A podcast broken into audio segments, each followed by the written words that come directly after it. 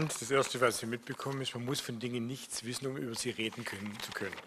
Das hat immer einen Vorteil. Also insofern werde ich versuchen, in den kurzen zehn Minuten über dieses sehr, sehr breite Thema ein bisschen Überblick zu geben.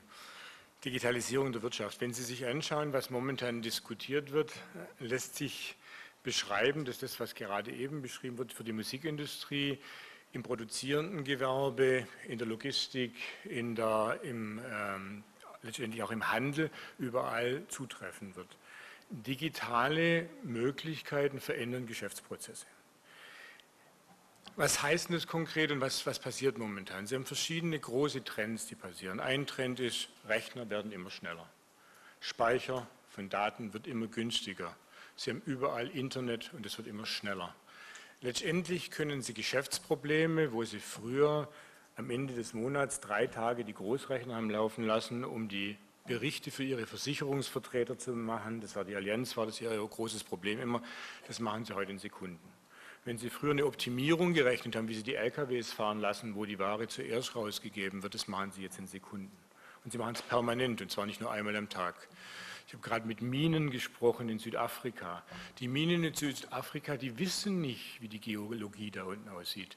Die machen einmal im Jahr einen Plan und basierend auf dem Plan gehen die Bohrer dann los und bohren sich nach vorne. Die gucken nicht, ob das Bohrloch dann in dem Moment sagt, da ist wirklich Erz, Gold oder Diamanten, sondern im nächsten Jahr wird die Geologie neu bestimmt und ein neuer Plan. Heute fangen die an, jede Sekunde rauszufinden, wohin der Flöz läuft und das melden sie zurück. Und dementsprechend werden die Pläne, wohin gehe ich denn eigentlich mit meinem Schacht? Wie fahre ich die Sachen raus? Was hole ich raus? Welche Qualität habe ich? Dauernd neu berechnet. Digitalisierung heißt letztendlich nichts anderes, dass jedes Ding, jede Maschine heute schneller rechnet, wie die Hochleistungsrechner damals der Mondrakete es jemals getan haben. Das bedeutet, dauernd meldet jedes Ding, was bin ich, was kann ich, was tue ich und gibt die Information an eine Stelle zurück. Jetzt gehen Sie einen Schritt zurück. Industrie 4.0 ist ähnlich wie Internet der Dinge eher ein Schlagwortbegriff. Schauen Sie sich das produzierende Gewerbe an. Was passiert da? Da gibt es Zulieferanten, die holen die Einzelwerkstücke her, die kommen in ein Werk, da ist ein Auftrag reingegangen, der wird abgearbeitet, sequenziell über Maschinen hinweg, er wird auf den LKW verpackt und wird verteilt und dann wird bezahlt. Das ist ein sehr langsamer Prozess. Da wird irgendjemand einen Auftrag reingegeben und der wird dann sequenziell abgearbeitet. Das muss eigentlich nicht mehr sein mit dem, was wir in Technik haben. Wir wissen zu jedem Zeitpunkt, wo in der Fertigung welches Ding ist. Wir wissen, wo was auf dem LKW ist. Ob der Stau auf der A5 jetzt noch hilft, dass die Sachen rechtzeitig ins Tor 13 zur BASF kommen oder nicht. Das heißt, wir wissen immer spontan, was müssen wir verändern am Prozess und können dauernd reagieren. Das bedeutet, Produktionsprozesse ändern sich. Die ändern sich auch, weil wir anders einkaufen. Jeder von uns will individualisierte Produkte. Wenn Sie mit Sportartikelherstellern reden, was die machen ist, die überlegen sich, ob sie das Produkt so bauen, dass es genau für sie ist. Mein Laufschuh, auf mein Gewicht angepasst, die Sohle, auf meinen Untergrund, auf meine Lauflängen und es wird dann individuell gefertigt. Das heißt, ich rufe ein und es wird diese sogenannte Losgröße 1 gebaut. Aber dazu braucht man eins, man braucht Daten.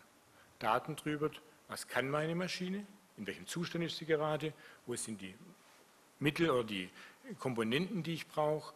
Wenn ich jetzt was kaufen will, vielleicht steht es ja schon auf dem LKW, muss man es noch für mich produzieren oder kann man es schnell herholen. Das heißt, alles wird schneller in diesem Produktionsprozess. Zusätzlich werden die Dinge klüger. Also heute, das merken Sie alle bei unseren Autos, Sie sehen es ja permanent in der Presse, Ihr Auto meldet, wenn Sie jetzt einen neuen BMW, Mercedes kaufen, wie schnell Sie fahren, wie viel Sie Sprit verbrauchen, wie aggressiv Sie fahren, er meldet auch sozusagen, wo Sie geparkt haben. Er meldet auch, ob ein anderes Auto kommt. Er meldet sozusagen alles.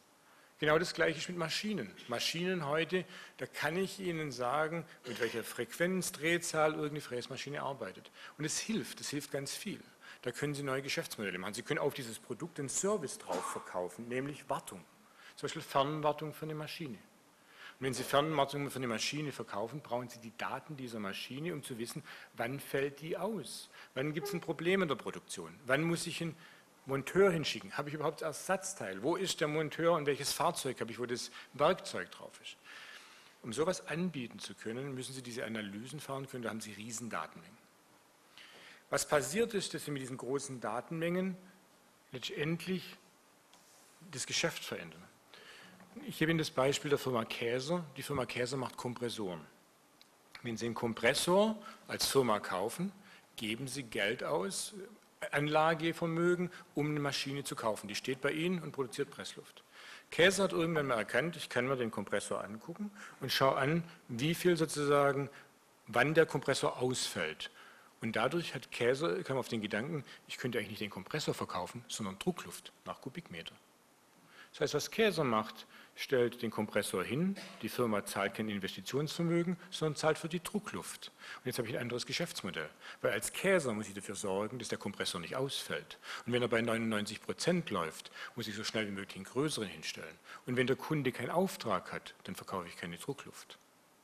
Das heißt, da verändert sich mein Geschäftsmodell. Das ist ein großer Teil der Digitalisierung, dass wir von dieser Frage große Datenmengen, die ich analysieren können muss, um zu wissen, wann die Maschine ausfällt, wo mein LKW ist, wann er ausfällt, anfangen kann, andere Geschäftsmodelle zu machen. Und insofern dreht sich die, auch die produzierende Industrie ganz stark.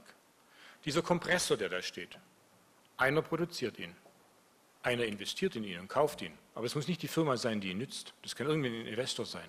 Der dritte nützt ihn, der vierte wartet ihn. Wenn diese vier Spieler wissen wollen, was sie tun sollen, braucht jeder irgendeine Form von Informationen darüber. Das heißt, es entwickelt sich ein Geschäftsnetzwerk. Verschiedene Firmen reden miteinander, was das Ding für Daten baut. Und da sind wir letztendlich bei der Rolle von Daten. Diese Daten, die Sie da haben, sind erstmal Massendaten in einer Größenordnung, die noch überhaupt nicht vorbereitet sind, dass sie verstanden werden. Das sind teilweise Informationen, die sehr kryptisch sind. Das ist wie Spaghetti, die man ihnen auf den Teller wirft und sie ziehen an einer Ende, aber sie haben keine Informationen. Das ist sehr unklar. Das heißt, was vieles, was Sie heute unter Data Mining, Big Data, Machine Learning hören, heißt Statistik angewandt auf diese Daten, um aus Daten Informationen zu machen. Der Algorithmus spielt eine große Rolle, sozusagen in der Übersetzung dieser rohen Daten, die noch gar nichts sagen, wie der Lärm. Wenn Sie, wenn, stellen Sie sich vor, Sie hocken am Meer und hören Sie Rauschen. Und ich sage zu Ihnen, jetzt sagen Sie mir, wann der Fisch kommt. Keiner von uns sagt, wenn der Fisch kommt. Aber wenn Sie aus dem Rauschen raushören konnten, was die Schwimmbewegung des Fisches ist, und das macht der Algorithmus, dann können Sie sagen, der Fisch kommt. Das heißt, wir sind in dem Übergang von den Daten zu der Frage, was kann ich mit den Daten und Algorithmen machen. Und die Diskussion, die wir überall haben, bei personenbezogenen Daten sind wir sehr restriktiv, aber wenn wir über Maschinendaten reden, wem gehören die Daten? Gehört von dem LKW, den der Daimler produziert hat, oder der Benz hier in der Gegend, gehört die Daten demjenigen, der den LKW gemacht hat? Gehören sie dem, der ihn besitzt oder der, der ihn geleast hat? Das sind Fragen, mit denen wir uns beschäftigen müssen. Also diese Frage, wie gehen wir mit Daten um, wer darf Daten wie verwenden, was sagen die Daten zum Beispiel über den Fahrer aus, sind Fragen, die wir gerade diskutieren, die wir klären müssen. Das Wichtige ist, dass diese Frage, die wir immer diskutieren, von Data Ownership, Besitztum an Daten, eigentlich eine nichtige Diskussion ist, weil Daten sind kein dingliches Gut. Wir besitzen Daten nicht. Und so wie, ich nehme immer das Beispiel von Asterix und Obelix, wenn Sie bei Asterix und Obelix auf den Marktplatz gegangen sind, haben einen fauligen Fisch gekauft, dann wusste der ganze Ort, dass Sie jetzt gerade einen fauligen Fisch machen. Das ist öffentlicher Raum. Und so ist Sprache öffentlicher Raum und so sind auch Daten zu einem gewissen Punkt öffentliches Gut. Aber wenn sie über jemand Bestimmtes sind oder wenn jemand ein Schutzrecht auf diese Daten hat, dann müssen wir eben Lösungen finden. Und das sind die Diskussionen, die wir gerade führen. Eine Frage zum Beispiel personenbezogene Daten. Was wollen wir, dass man über uns weiß? Und wem wollen wir erlauben, darauf Geschäftsmodelle zu machen? Die zweite Frage ist die, wenn Sie bei Daten schauen, wenn ein Hersteller Daten freigeben soll über sein Gerät, Warum soll er das tun? Da ist ja das IP drin, seine Konstruktion, sein Wissen, um wie er die Maschine optimiert hat oder wie sie optimal betreibt. Das heißt, auch die Frage von Intellectual Property ist sehr stark verbunden mit der Frage, soll ich Daten freigeben, soll ich sie öffentlich verfügbar machen? Ich denke, wenn wir über Open Data, Open Access reden, das war eines der Themen, wo man mich gebeten hat, auch mal einen Blick drauf zu werfen. Open Data in der Wissenschaft ein großes Thema, wo aber auch hier im Land Baden-Württemberg, das Land hat viele Geodaten zum Beispiel zur Verfügung gestellt oder auch, ich sage mal, Statistikdaten. Darauf kann Innovation entstehen. Viele Informationen oder viele Innovationen, die im Silicon Valley entstanden ist, zum Beispiel Craigslist und Google Maps zusammen kombiniert, haben Innovationen geschaffen. Insofern sind Daten immer eine Grundlage für neue Ideen. Jemand macht einen neuen Algorithmus, überlegt sich was. Aber immer in diesem Spielfeld der Schutzrechte des Einzelnen oder des IPs.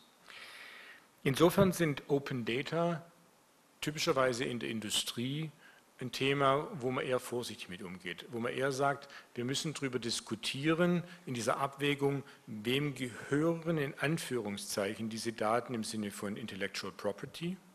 Wollen wir, dass man am Daimler in den Motor gucken kann im Sinne der Daten und jeder kann ihn kopieren? Wollen wir nicht. Auf der anderen Seite die Fahrerinformationen, wann habe ich wo geparkt, sind das Informationen, wo jeder wissen darf. Das sind im Prinzip genau die Abwägungspunkte. Ein anderes Open-Thema, da wir über Open Data geredet haben, ist das Thema Open Source. Open Source in der Softwareindustrie heißt, Sie kennen es von äh, Themen typischerweise wie äh, Linux war ein erstes Betriebssystem im Open Source Bereich. Es gibt sehr viel Open Source heute im Bereich Machine Learning Algorithmen. Open Source frei verfügbare Quellcodes, die man nutzen kann äh, in Programmiersprachen, haben ganz wesentlich dazu beigetragen, die Innovationsgeschwindigkeit hochzutreiben. Viele von diesen Big Data-Themen heute, Datenbanken, Algorithmen, werden mit Open Source betrieben. Insofern ist Open Source ein großes Thema, weil wenn viele Leute diesem Quellcode beitragen, sozusagen die Innovationsgeschwindigkeit erhöht wird. Und das treibt im Silicon Valley viele Innovationen. Wir als SAP tragen dazu ebenfalls bei, verwenden immer mehr Open Source. Ist immer aber auch eine Frage der Lizenzmodelle, wie man das machen kann. Ich sage mal, Open Source, und jetzt versuche ich mich mit dem Thema Blockchain. Blockchain ist im Wesentlichen ein Open Source Projekt, das extrem erfolgreich ist. Sie hören es momentan immer im Zusammenhang mit Banken. Der Hintergrund folgendes, Blockchain ist im Wesentlichen eine verteilte Datenbank. Datenbanken gibt es wie Sander mehr relationale Datenbanken als Open Source oder auch im Bereich von großen Anbietern.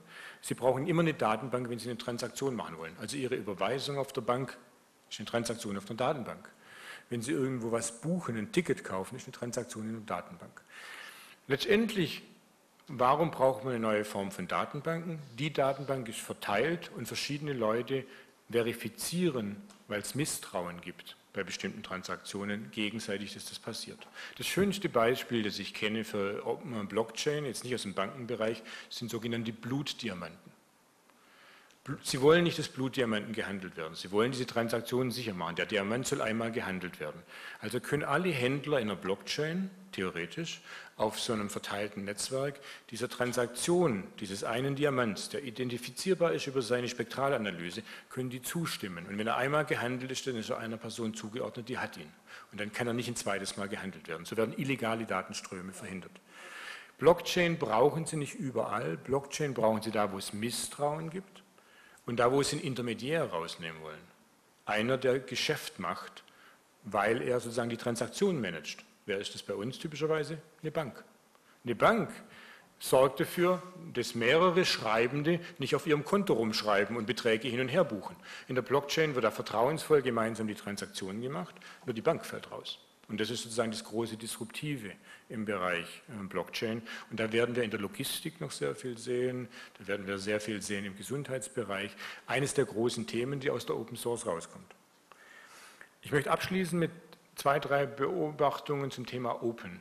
Es gibt nicht nur das Thema Open Source und Open Data, was wichtig ist für Innovationen momentan in diesem Umfeld der Digitalisierung. Es gibt zwei weitere Themen. Open Education, das ist vorher schon angesprochen. Die Frage, stellen wir Wissen frei zur Verfügung, damit Leute sozusagen es nehmen können und lernen, und zwar permanent lernen, in jeder Lebensphase, in jedem Lebensalter. Es ist für uns als eine Wissensgesellschaft ein sehr wichtiges Gut und deswegen wir als SAP zum Beispiel stellen in OpenSAP Kurse über Industrie 4.0 bereit, damit man einfach diese Contents frei runterladen kann. Also das hat aber natürlich für Bildungsinstitutionen Konsequenzen, weil deren Geschäftsmodell wird auch undercutted sozusagen. Und ein zweites Thema, was uns sehr wichtig ist, sind Open Standards. Offene Standards, die wir in dem Thema Industrie 4.0 IoT sehr stark brauchen. Dieser Sensor, der überhaupt nicht weiß, wie er mit einem betriebswirtschaftlichen System arbeiten soll, um diese Übersetzungsleistung vom Ding zur betriebswirtschaftlichen Software zu machen, da braucht man eine Sprache, eine Lingua franca dazu die können über Standards gemacht werden. Und diese Open Standards, die treiben wir sehr stark, um Innovation im Mittelstand sozusagen voranzutreiben, für den es heute sehr teuer ist, sich zu überlegen, das Ding, wie binde ich denn das in meine Software an? Das sind so die großen Themen, mit denen wir uns beschäftigen und alles Weitere, hoffe ich, können wir nachher in der Diskussion bearbeiten. Vielen Dank.